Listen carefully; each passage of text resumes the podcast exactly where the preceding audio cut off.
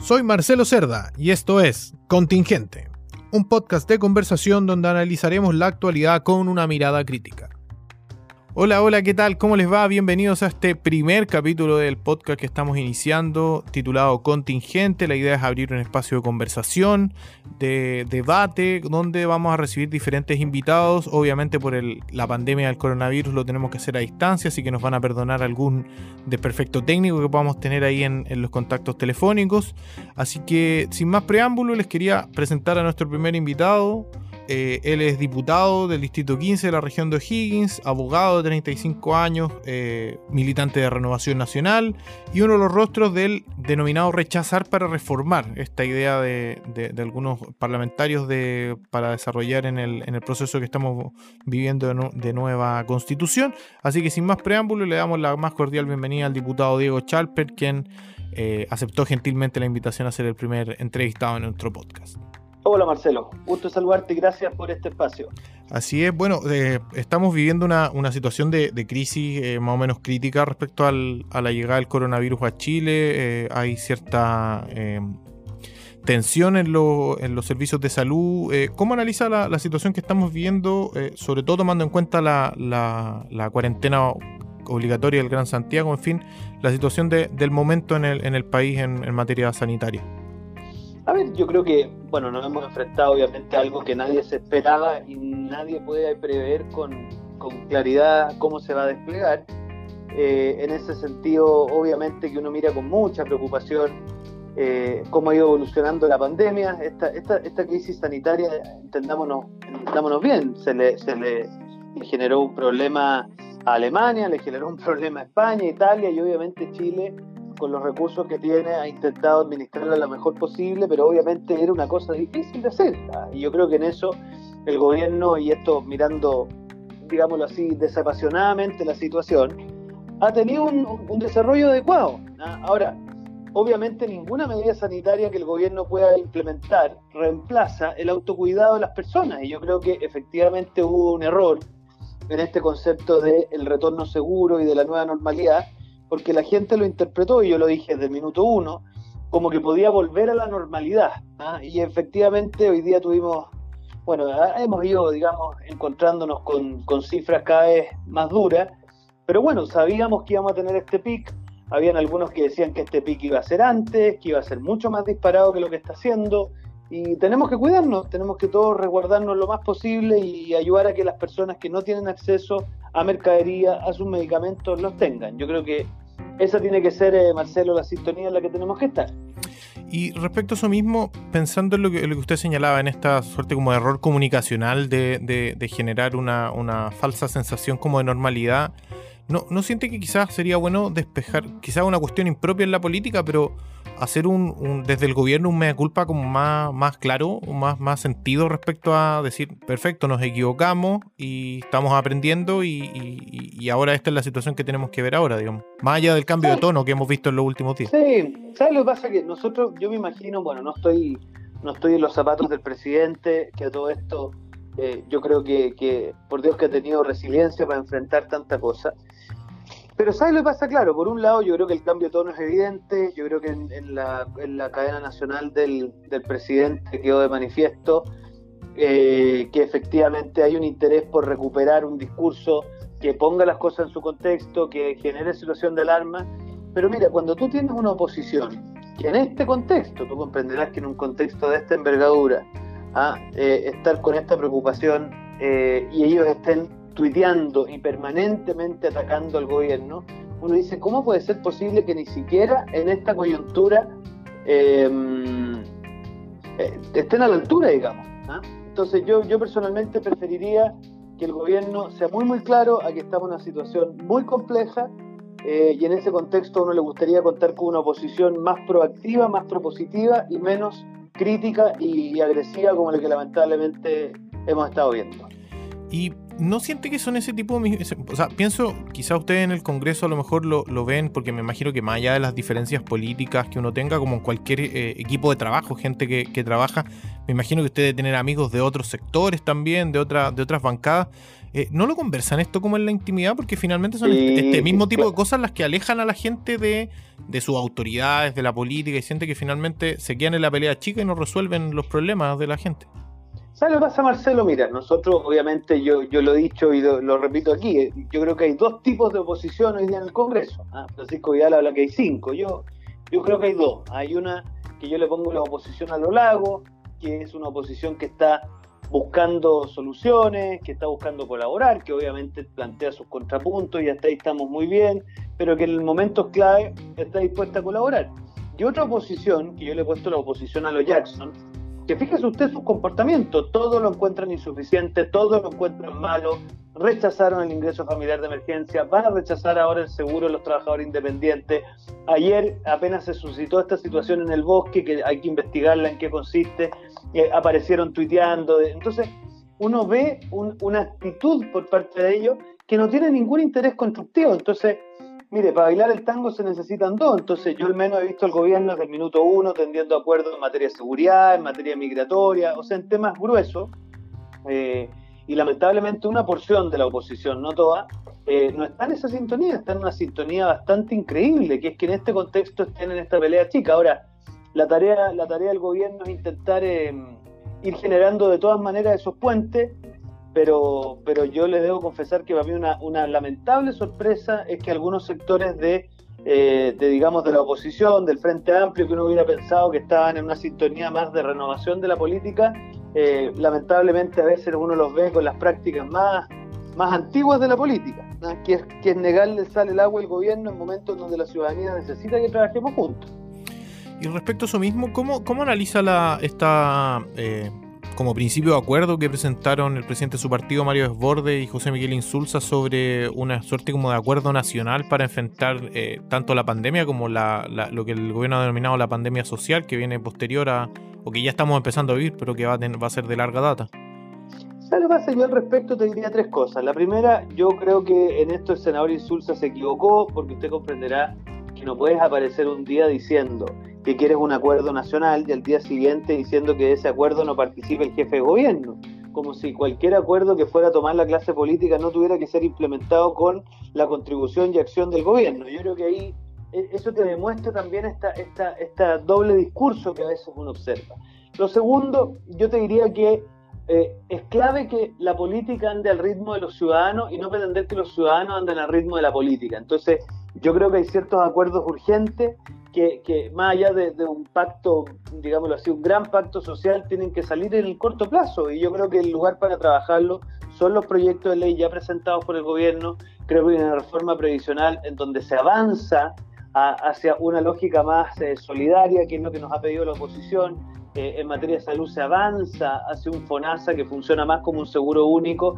Y en materia de, de seguridad hay más consideración en temas de derechos humanos. Y en fin, entonces ¿Sabes lo pasa? Yo de repente pienso que acá, en esta permanente lógica de, dilatar las conversaciones, de generar. Mire, me pasa un poquito como la crítica que yo hacía al, proceso constituyente. Yo, yo creo que la constitución necesita cambio, pero necesita Chile dos años, un segundo congreso y todo ese esfuerzo para hacer esos cambios. Yo creo que no. Y aquí pasa un poquito lo mismo, porque yo personalmente creo que acá tenemos que tender a algunos acuerdos urgentes y a partir de ahí ir reconstruyendo desde abajo, más que esta lógica eh, tan cupular de, la política hacia la ciudadanía. Yo más bien consigo una cosa un poquito distinta.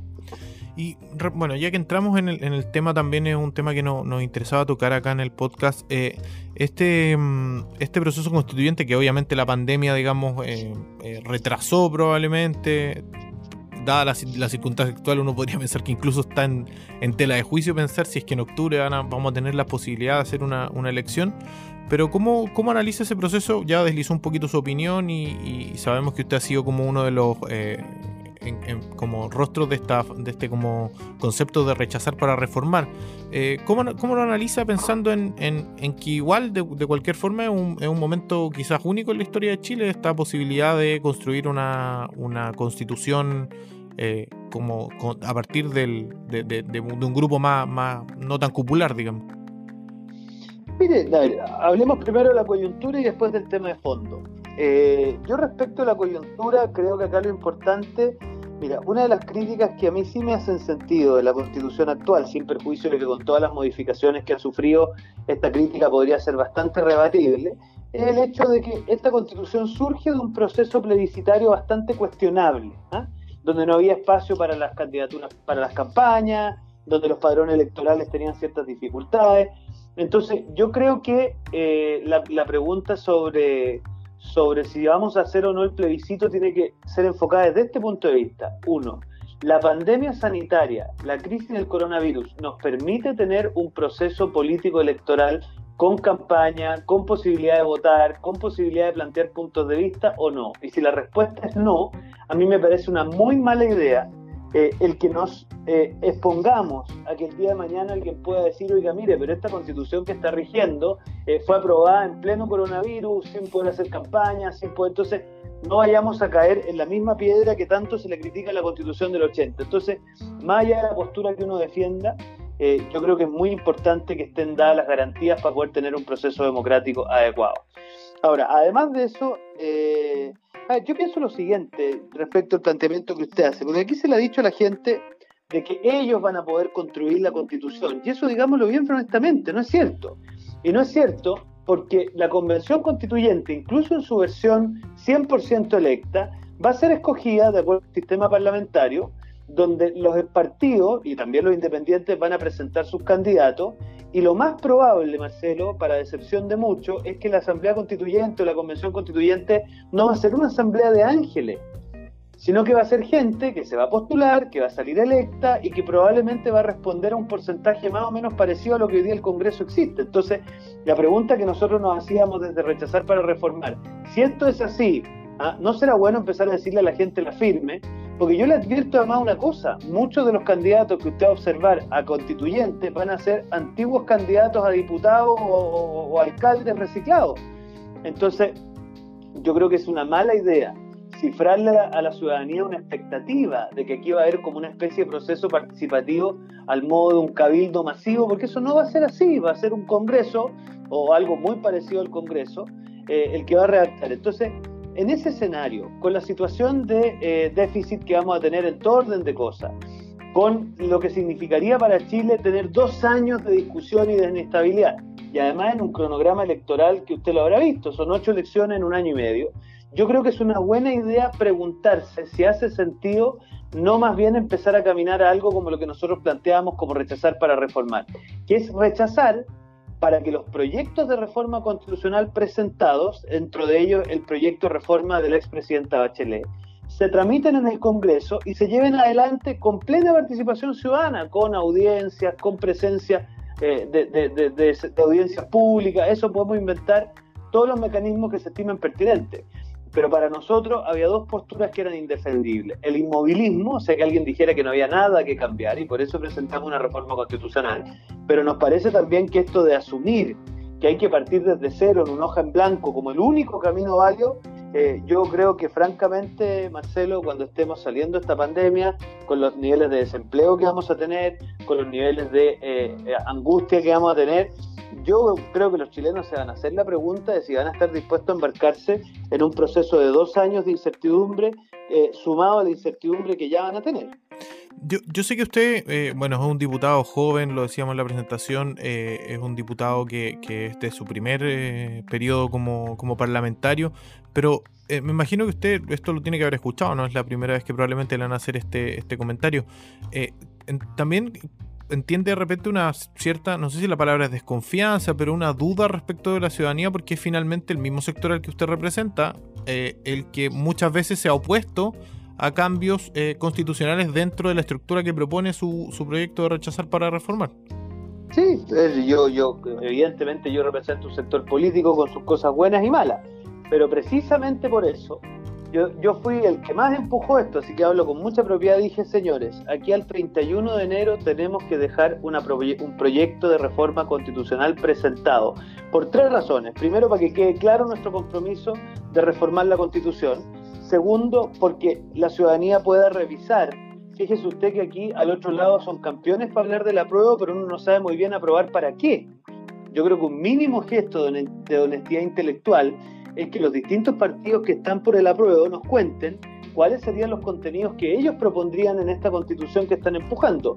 A nosotros nos parecía que eso era un mínimo y por lo tanto quisimos dejar presentados los contenidos que nosotros compartimos. Y lo tercero, mire, yo, yo creo que en esto, a ver, evidentemente eh, el país ha tenido obviamente distintas posturas, pero sostener que el modelo que teníamos en el 90 es lo mismo que tenemos hoy día, yo creo que es una injusticia y una falta de honestidad intelectual importante, porque hay, a faltan cosas, faltan cosas. Yo creo en un sistema donde haya más redistribución en materia previsional, yo soy muy cercano a la idea de un seguro único en materia de salud, en fin, pero, pero, pero sostener que aquí no hemos avanzado con un pilar redistributivo en materia previsional, que en materia de salud nos ha visto fortalecido FONASA a través del GIES, a través del Plan AUGE. Entonces, yo también le quiero advertir una cosa, la Constitución podrá ser muy criticada, pero mire, mire cómo hemos ido teniendo, hay gratuidad universitaria, hay el fin de la educación particular subvencionada, se está llevando adelante un proceso de desmunicipalización y la verdad es que la constitución no ha opuesto resistencia.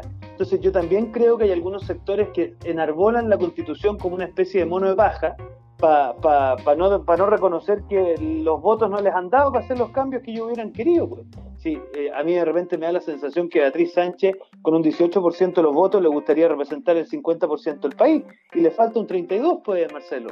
¿ah? Y yo creo que eh, esos sectores reclaman porque lo que no consiguen en las urnas lo quieren conseguir por fuera. Pero bueno, en democracia eh, el poder se ejerce ganando las urnas. Sí, por supuesto.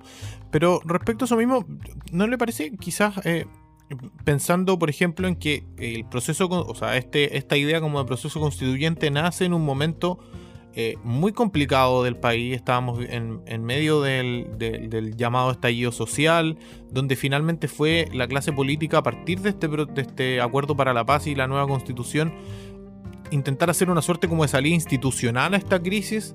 Eh, no, le parece que quizás si, por ejemplo, eh, no se diera por la razón que fuera este proceso, eh, pueda generar una ola mayor de violencia, digamos, un nivel de insatisfacción eh, tal que, que, se, que volvamos quizá a los días más, más, más oscuros del, 18 de octubre, la violencia, los desmanes, etcétera? Mire, lo que pasa es que, a ver, yo, yo hagamos un pequeño diagnóstico del estallido social. Yo creo que el estallido social son una serie de injusticias que estaban latentes en nuestra sociedad de la cual no nos habíamos hecho cargo todos, ¿ah? y aquí cuando digo todos hablo de la élite política, pero también de la élite económica, de la élite comunicacional. Yo siempre le digo a mis amigos de, de los medios de comunicación, si ustedes quizá hubieran dedicado más tiempo en sus pautas a las carencias sociales y menos tiempo a los debates de la costa de California, como el aborto libre y los temas que ustedes los inquietan, eh, porque Chile es un país donde la preocupación principal tiene que ver con que hay gente que no tiene agua potable y alcantarillado. Pero usted ha visto eso muy predominantemente en las pautas de los noticieros. Entonces, yo creo que, dado que habían ciertas injusticias latentes en Chile, de la cual la élite no se había hecho cargo, eh, yo creo que eso hizo erupción y lamentablemente una minoría, pero con mucha fuerza eh, en, redes sociales y lamentablemente con mucha presencia en el mundo social, pretendió instrumentalizar esa legítima demanda por más justicia por la vía de una lógica refundacional y un porcentaje de ellos además legitimando la violencia como el medio de acción para imponer esta lógica refundacional.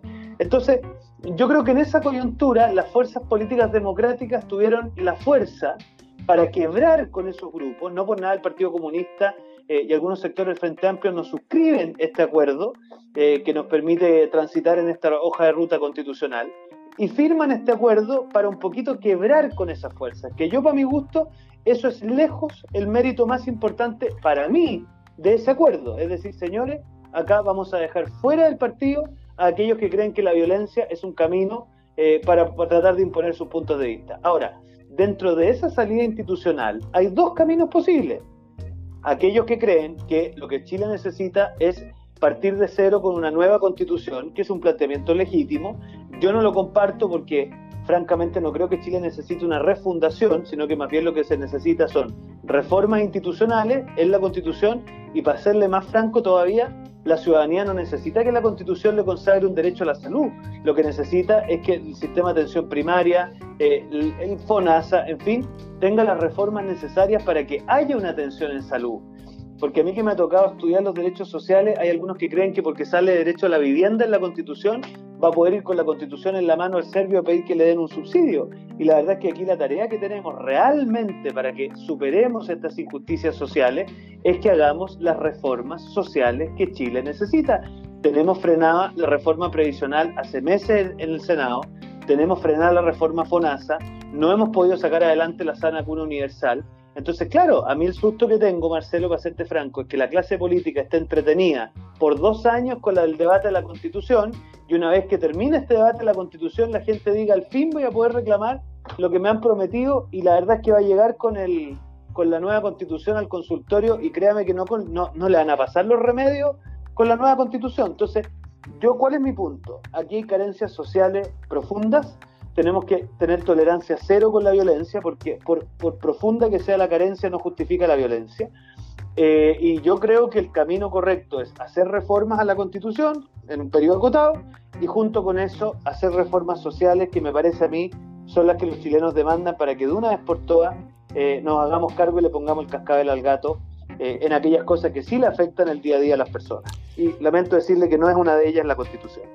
Eh, primero voy a recoger el guante de la crítica que nos hizo como medios de comunicación. Eh, yo estoy de acuerdo con usted en el sentido de que a mí siempre me ha llamado la atención todo el tiempo que se, se, destina a los llamados como temas valóricos, que claro, son interesantes porque generan disputas y generan como la, la cuña como, como atractiva para los medios, y eso yo lo entiendo. Y efectivamente de repente se dejan de tocar, sobre todo esto pasa por ejemplo en los debates presidenciales, de repente se invierte demasiado tiempo en, una cuestión que en realidad, yo sé que hay gente preocupada, digamos, pero que hay de repente temas más prioritarios que se dejan de, lado. En eso, en eso podemos estar de acuerdo. Pero me, parece que, porque por un lado parece, es, como lo que, lo que a mí no me, no me hace tanto sentido de la propuesta que ustedes hacen es que por un lado firmaron el acuerdo, con este caso Renovación Nacional como partido, eh, Mario Borde fue uno de los impulsores, digamos, siempre se, ha, analizado como, como este proceso, y, después como entrar en esta lógica es como sentir que lo que escribieron con la mano lo borraron con el codo, digamos, entonces como no habría sido más útil entrar directamente a la discusión, a disputar la convención constitucional, a, disputar esos espacios y ahí plantear eh, las propuestas que ustedes hacen, etcétera. ¿Sabes? Yo creo que eso es una lectura posible, pero que yo no comparto. Primero porque el acuerdo abre dos posibilidades.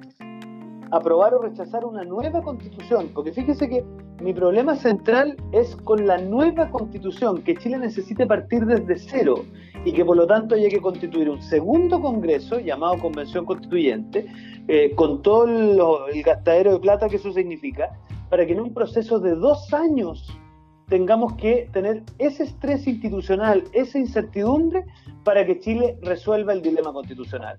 Yo más bien estoy por una salida más rápida que hice relación con decir, señores, rechacemos, pero digamos desde ya, vamos a tramitar estas reformas constitucionales y, bueno, nosotros hemos propuesto modificar eh, las bases de institucionalidad para tener un Estado más solidario, contemplar algunos derechos sociales que hoy día faltan, modificar el Tribunal Constitucional, crear un sistema con más fuerza con las regiones, en fin, una serie de cambios que nos permitan actualizar nuestra constitución. Pero yo al menos, Marcelo, no creo que la historia parta conmigo y creo que lo que hay detrás de la idea de la nueva constitución es esta idea de que Chile parte desde cero. Y yo francamente creo, eh, mire, la diferencia entre los países que uno tiene como referente ¿ah? y los países que yo creo que uno no tiene como referente es que los países latinoamericanos suelen oscilar entre dictaduras militares y revoluciones. En cambio, los países que uno tiene como referente más bien van reformando sus instituciones y van entendiendo que la, vida en sociedad presenta nuevos desafíos y eso exige ir haciendo reformas. Entonces, yo por lo menos creo que lo que necesita Chile es una reforma y no una refundación y no partir desde cero, no una hoja en blanco. Y por eso creo que nosotros estamos dentro del itinerario constitucional, dentro del acuerdo, pero invitando a una vía más expedita, más precisa y con menos desgaste para el país. Y a partir de la crisis que estamos viviendo con el, con el coronavirus, eh, desde la perspectiva de, lo que ustedes presentaron en, enero respecto a rechazar para reformar, eh, quizás habría que hacerle como un, un, pequeño, no sé, inserto a ese, a ese proceso pensando en, en, la relación que tiene la sociedad con el Estado en general, porque incluso pensando en la crisis hemos visto que los grandes defensores del modelo, las grandes empresas que obtienen grandes utilidades son quizás los que eh, uno esperaría que en este momento no fueran al Estado a pedirle ayuda en esta circunstancia, sino que finalmente fuera el modelo, el, que el, modelo económico que, ha imperado en los últimos años, el que, el que funcionara, y sin, sin embargo hemos visto que, se han acogido a la ley de producción del empleo, en fin, que han habido otras, otros lugares donde, donde finalmente el Estado eh, es el que se ha visto, el que se ha visto como obligado a actuar. Entonces, la pregunta final sería como el rol del Estado tendría que cambiar en, la nueva constitución eh, pensando en lo que hemos, lo que nos podría dejar como enseñanza la crisis del coronavirus? Es que, a ver, yo creo que, mira, nosotros la propuesta que hicimos en el mes de enero, básicamente dice, transitemos de un Estado, eh, por decirlo así, que se abstiene de actuar por principio, eh, a uno que actúa, pero actúa en coordinación y en cooperación con la ciudadanía. ¿ah? Nosotros no creemos en un monopolio estatal. ¿ah? Entonces, en eso uno diría, una mirada más tradicional de la, de la derecha chilena diría, el Estado no tiene un rol muy relevante que jugar y por lo tanto tratemos de sacarlo del naipe. En cambio, una mirada más, por decirlo así, de los sectores más radicales de la izquierda te diría, el Estado es el único que puede dar soluciones. Y yo creo que esas dos miradas están en telejuicio, porque por un lado, tal como usted señala, el Estado ha tenido que jugar un rol muy relevante eh, en las últimas semanas, que está bien, o sea que es como yo entiendo el Estado, que es un Estado subsidiario, pero subsidiario en clave solidaria también, generando las condiciones para que todos podamos participar con condiciones de dignidad, pero al mismo tiempo hay que reconocer que el rol que ha jugado la empresa, especialmente por la vía de la coordinación de donación, yo no conozco otro país del mundo donde los gremios empresariales hayan hecho una contribución tan significativa como la que se ha hecho en Chile, que tiene que ver con ventiladores, que tiene que ver con canastas de mercadería a alta escala. Entonces, yo creo que aquellos que creen que el Estado se la puede solo o que la empresa se la puede sola, están perdidos. Y en esta pandemia ha quedado de manifiesto que ni el Estado ni el mercado son capaces de resolver esto solos. Y por lo tanto, el planteamiento que nosotros hemos hecho en nuestra propuesta constitucional es que necesitamos un Estado más eficiente, más moderno y con más atribuciones, y al mismo tiempo también necesitamos un mercado que no, que no funcione en las lógicas del sálvese que pueda, sino que más bien funcione en las lógicas de cómo hacemos para que la libertad no sea un privilegio para aquellos que la pueden pagar, sino que más bien se generen las condiciones para que todos puedan declararse libres. Alguien de la izquierda diría hay que sacrificar libertad en pos de más igualdad alguien de centro derecha o de derecha extrema diría la libertad sí a todo evento, aunque eso suponga desigualdad. Nosotros más bien estamos por una lógica en donde el Estado genera condiciones para que todos podamos ejercer nuestra libertad en términos de igualdad de oportunidades. Ese es el rollo para el futuro, que es el rollo de la solidaridad. Y para eso, Marcelo, no necesitamos partir desde cero. Necesitamos ajustarle algunas teclas nomás a una constitución que surge en plena Guerra Fría y ya han pasado 30 años de la Guerra Fría. Claro, es, cierto eso porque finalmente el, eh, siempre uno como que se pone como en los maximalismos quizá y, no, no, no, logra finalmente avanzar. O sea, más allá de que si no, como... A veces siento que la, la, esta negociación que está teniendo la dirigencia Colo Colo con Colo Colo es como el, el, paradigma de, esta, de, de la discusión política general. O sea, es como que si no todo, o no nada, digamos. Entonces finalmente son las personas las que, las que sufren eh, las consecuencias de esta, de estos maximalismos eh, o voluntarismos quizás de, de, querer conseguir todo a todo, a todo evento. Bueno, y yo creo que vamos caminando, por eso yo creo en el camino de las reformas y no en el camino de la refundación, porque cuando yo creo que mi modelo es el que tiene que imponerse, Mire, si Chile esto ya lo experimentó, yo le recuerdo que lo que vivimos en los 60 fueron tres modelos hegemónicos imponiéndose. Primero el modelo de la revolución en libertad, de la, democracia cristiana, luego el modelo del socialismo a la chilena y luego el modelo del ladrillo.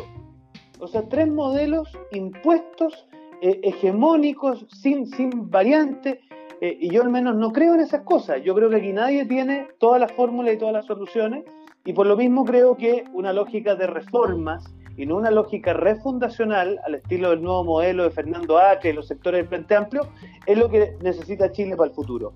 corregir, pero no partir desde cero, Marcelo. Sí, nos, quedan poquitos minutos, pero quería eh, no, que no, no, se nos fuera eh, este capítulo sin eh, que aclarara esta polémica que ocurrió la semana pasada con esta, esta no, no he leído o no he escuchado si es que, si es que lo ha mencionado, eh, respecto a esta ausencia suya y de otra diputada en, la Comisión de Educación a partir de eh, que estaban en, un matinal, digamos. ¿Qué pasó ahí, digamos? ¿Cómo, cómo, cómo lo, puede explicar, digamos, la, situación que vivió en ese momento? No, eh, se la digo corta, me equivoqué nomás. Me equivoqué, la verdad es que estábamos en un debate muy, muy intenso.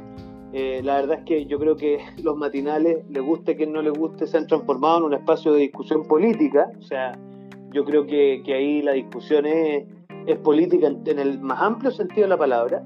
Eh, y la verdad de las cosas que se pasó la mañana y, digamos y me equivoqué, entonces yo no tengo problema en reconocer que me equivoqué. Eh, hablé con los editores del canal que ahora iba a ser especialmente estricto porque para mí participar de las comisiones es prioridad.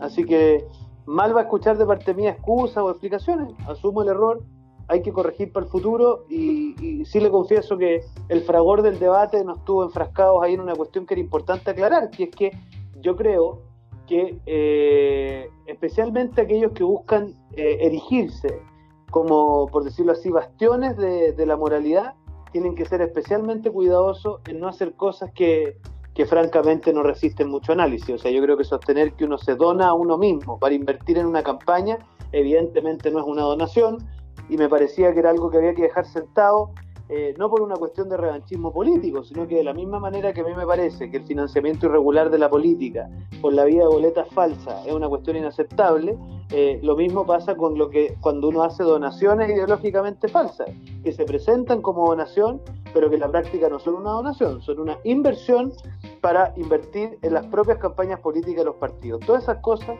yo creo que hay que dejarlas en evidencia, no para andar rasgando vestiduras, sino que en definitiva para que se hagan las correcciones del caso y las cosas se hagan eh, transparentemente. A mí me han dicho, mire, ¿usted lo financian estos caballeros? Sí, pues, dentro del CERVEL, públicamente, ahí están los datos, usted los puede conocer, usted puede revisar mis votaciones, puede revisar la ley del lobby, transparente. Si, si a lo que uno no le parece es que le digan, miren, aquí usted donó, pero, pero en realidad no donó, y en qué cuenta corriente está, y dónde está reflejado y quién lo fiscaliza. Entonces, yo en eso eh, no estoy exento de cometer errores, como le digo respecto a la Comisión de Educación, pero al menos hay que ir transparentemente por la vía y a mí me parece que en esta naturaleza, en esta materia no, lo, de la donación al propio partido es algo que, tenemos que, terminar. Eh, bueno, diputado, muchísimas gracias. Bueno, se agradece la, honestidad de, reconocer cuando uno se equivoca. Yo creo que eso engrandece a las personas más que, más que otra cosa. Es que ¿para qué lo voy a vender cuento, pues Marcelo? Si nos equivocamos. Nos equivocamos los que estábamos ahí en el panel porque no. Nuestra primera prioridad es estar en las instancias legislativas, aunque déjeme decirle que la gente supiera que las instancias legislativas son importantes, pero no son todo nuestro trabajo. Ah, hay todo un tema de gestión, de un sinfín de cosas, pero, pero bueno, así es esta pega, ¿no? Así es, diputado, muchísimas gracias por estos minutos y bueno, que, ojalá todo, todo se resuelva lo antes posible para, para el bien de las personas que de repente están están sufriendo la crisis de la crisis de esta la crisis social, la crisis económica, en fin. Así que toda yo creo que no se imaginaba cuando se presentó la elección que iba a tener un periodo tan acontecido. Hmm. La verdad que no. Yo creo que mi señora tampoco. ya, perfecto. Otro, otro, otro día vamos a conversar con ella a ver cómo, cómo lo está llevando. Eso va a tener que negociarlo muy largo porque a no le gusta hablar, hablar de estas cosas. Perfecto. Ya, diputado, muchísimas gracias. Que esté muy bien. Gracias a ustedes, los Igual. Gracias. Gracias, hasta luego. Esto fue Contingente. Síguenos en nuestras redes sociales, arroba contingente-podcast en Instagram y contingente en Facebook.